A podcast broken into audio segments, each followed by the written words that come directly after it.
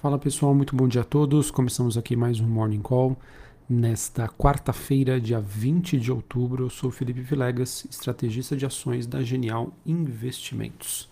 Bom, após uma terça-feira aí de bastante otimismo, é, olhando para os principais ativos de risco, exceto o Brasil, estamos amanhecendo aí com um tom de maior acomodação, ou seja, bolsas apresentando aí é, leves altas ou baixas, é, sem uma direção única.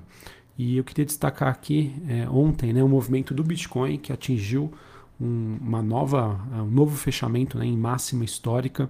E esse movimento ele ocorre frente à estreia do primeiro ETF de Bitcoin nos Estados Unidos.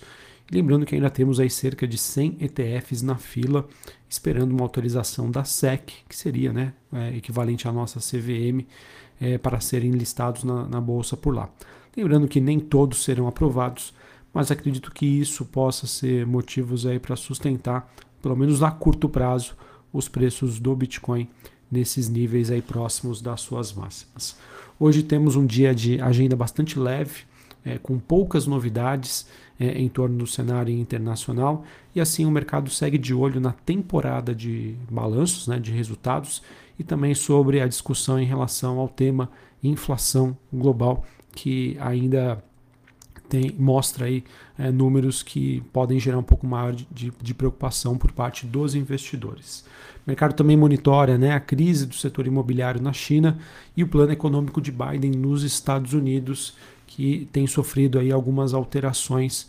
Biden tem dado aí alguns passos para trás, diminuindo esse plano de incentivos. Bom, falando sobre China, é, olhando para os mercados asiáticos até, a gente teve Xangai na China queda de 0,17, Hong Kong subindo 1,35 e a bolsa japonesa subindo 0,14. O mercado imobiliário por lá segue é, em, em, um compasso aí de, de uma desaceleração e mês de setembro aí acabou sendo marcado aí por um novo arrefecimento nos preços dos imóveis acaba sendo uma consequência que a gente já vem acompanhando nos últimos meses, que culminou né, na, com essa crise aí da Evergrande, a principal empresa do setor imobiliário por lá, depois da retirada de estímulos. Inclusive, né, o Banco Central Chinês ele manteve inalteradas as taxas de juros pelo 18º mês consecutivo, mesmo diante né, desses indicadores recentes de desaceleração econômica que veio do PIB e mais fortemente aí olhando para o mercado imobiliário. Ou seja, né, essa desaceleração acontece e, na minha interpretação, o, governo chinês quer que esse movimento prossiga, né, até que ele encontre algum ponto de equilíbrio. E lembrando que enquanto isso acontecer, vai dar perspectiva para o investidor de uma menor demanda de commodities metálicas, principalmente o minério de ferro, pela China, a China que é o principal consumidor desta commodity no mundo. Na Europa, a gente tem um dia é, misto, né? Londres subindo ponto 0,4, é, Paris na França caindo ponto 0,9, Frankfurt na Alemanha subindo ponto 12. Os últimos números que nós tivemos é, no caso do Reino Unido, a inflação do mês de setembro ficou levemente abaixo das expectativas, mas ainda não sendo suficiente para alterar o cenário aí de pressões inflacionárias. E na Alemanha, o PPI, que seria o índice de preços ao produtor, mostrou um cenário aí bastante preocupante, tá? um maior número aí em anos, é, mostrando que as pressões inflacionárias aí ainda estão bastante grandes. O que, que acontece, pessoal? É, o mercado sempre gosta de acompanhar o, o, índice de inflação ao produtor e ao consumidor. E hoje o que nós estamos é, vivenciando é que essa inflação ao produtor ela está muito mais alta do que a inflação ao consumidor, mostrando, portanto, né, uma dificuldade desses produtores em repassarem os custos. Ora, se nós temos um cenário em que os produtores eles têm essa dificuldade, isso mostra que lá na frente é, isso vai se tornar o que? Uma maior pressão nas margens de lucro, nas margens de lucratividade. Tá? A margem de lucro é algo super importante porque é o diferencial entre o que a empresa gera de receita e o que ela consegue contabilizar de lucro.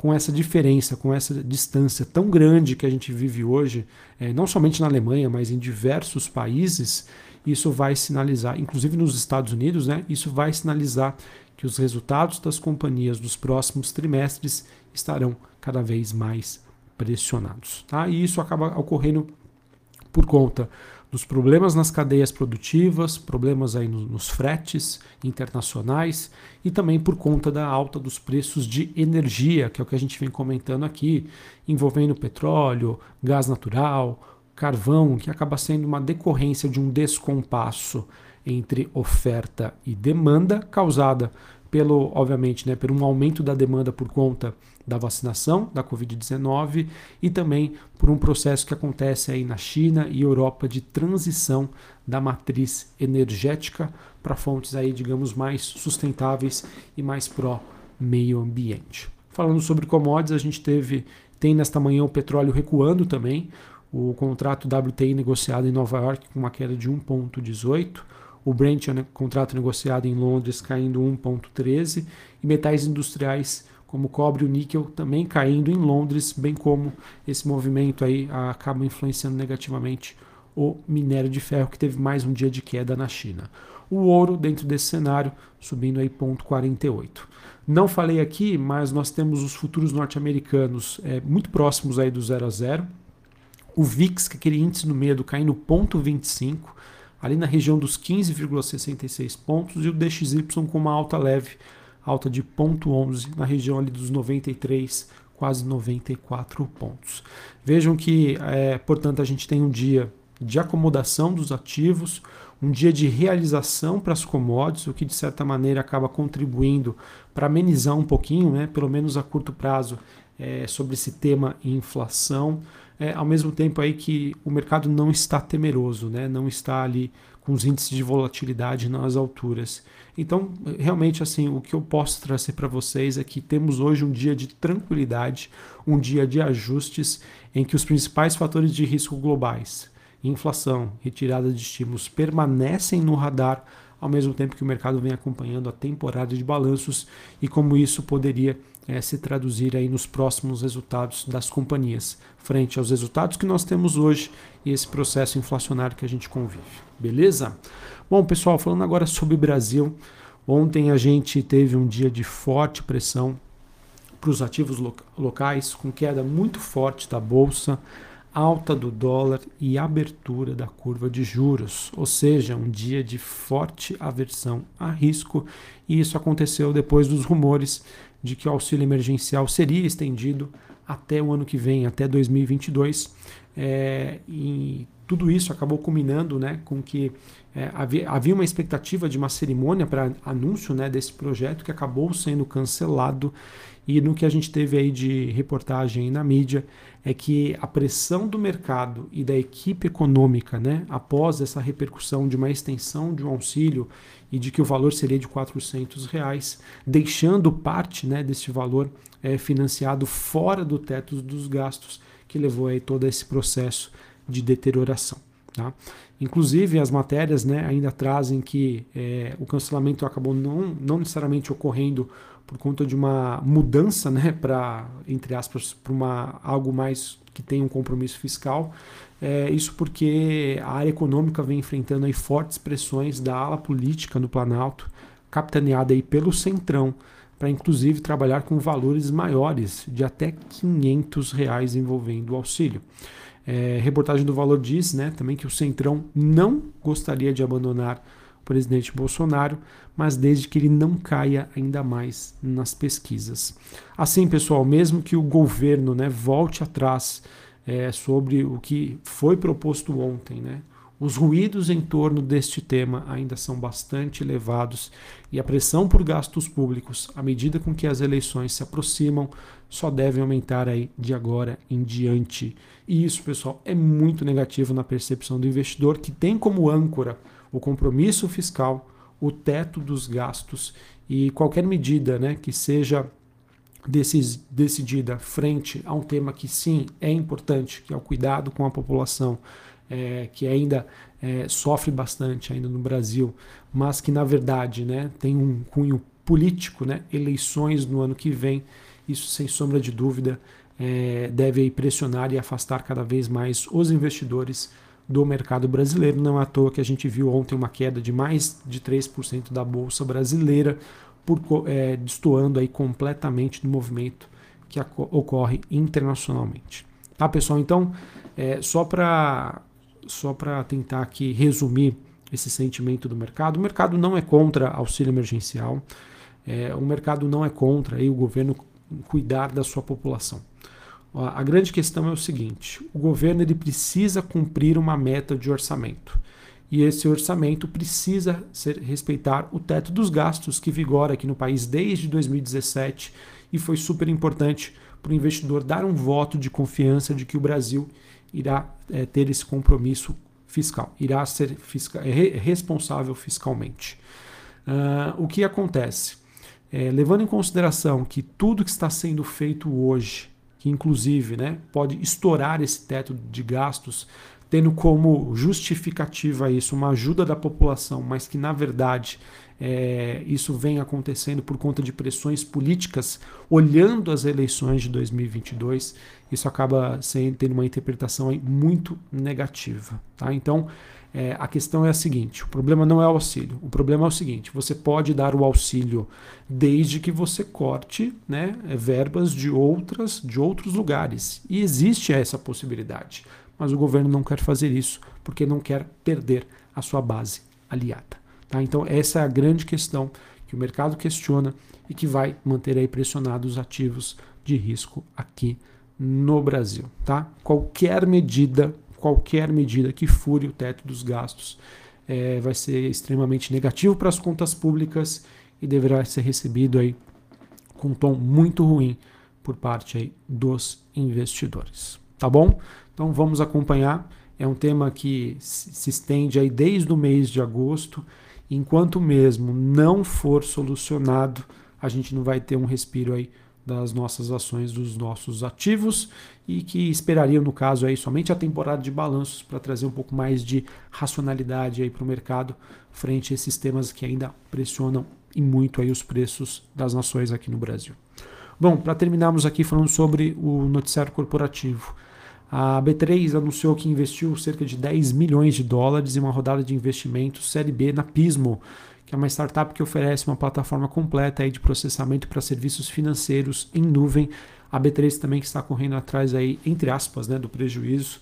É ela que tem sido, a, tem sido deixada de lado aí pelos investidores por uma falta de perspectiva de crescimento, mas tem aos poucos aí investindo fortemente em empresas de tecnologia para melhorar ainda mais a qualidade dos serviços oferecidos. Tivemos ontem o Ministério da Agricultura determinando que frigoríficos habilitados a exportar carne bovina à China suspendam qualquer nova produção que tenham como destino o país asiático. É, ontem, né, a paralisação das exportações brasileiras de carne à China completou 45 dias.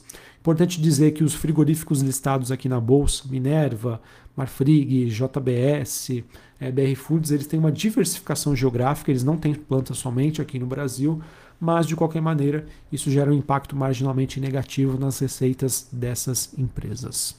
Uh, o Grupo Carrefour divulgou dados pré-operacionais em que as vendas divulgadas alcançaram 20,8 bilhões de reais no terceiro trimestre deste ano, esse número que representa uma alta de 7,7% ante o mesmo período do ano passado.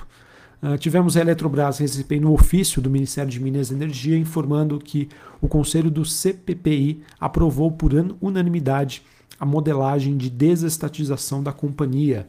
Essa decisão também que foi tomada com base nos estudos técnicos contratados pelo BNDES. Notícia positiva para a Eletrobras, mais um passo frente aí ao seu processo né, de desestatização, mas que com esses conflitos aí políticos não sei como isso poderia repercutir no mercado hoje. Tá? É, lembrando, né, qualquer tensão política poderia aí, é, atrasar ou prorrogar esse processo de privatização da companhia.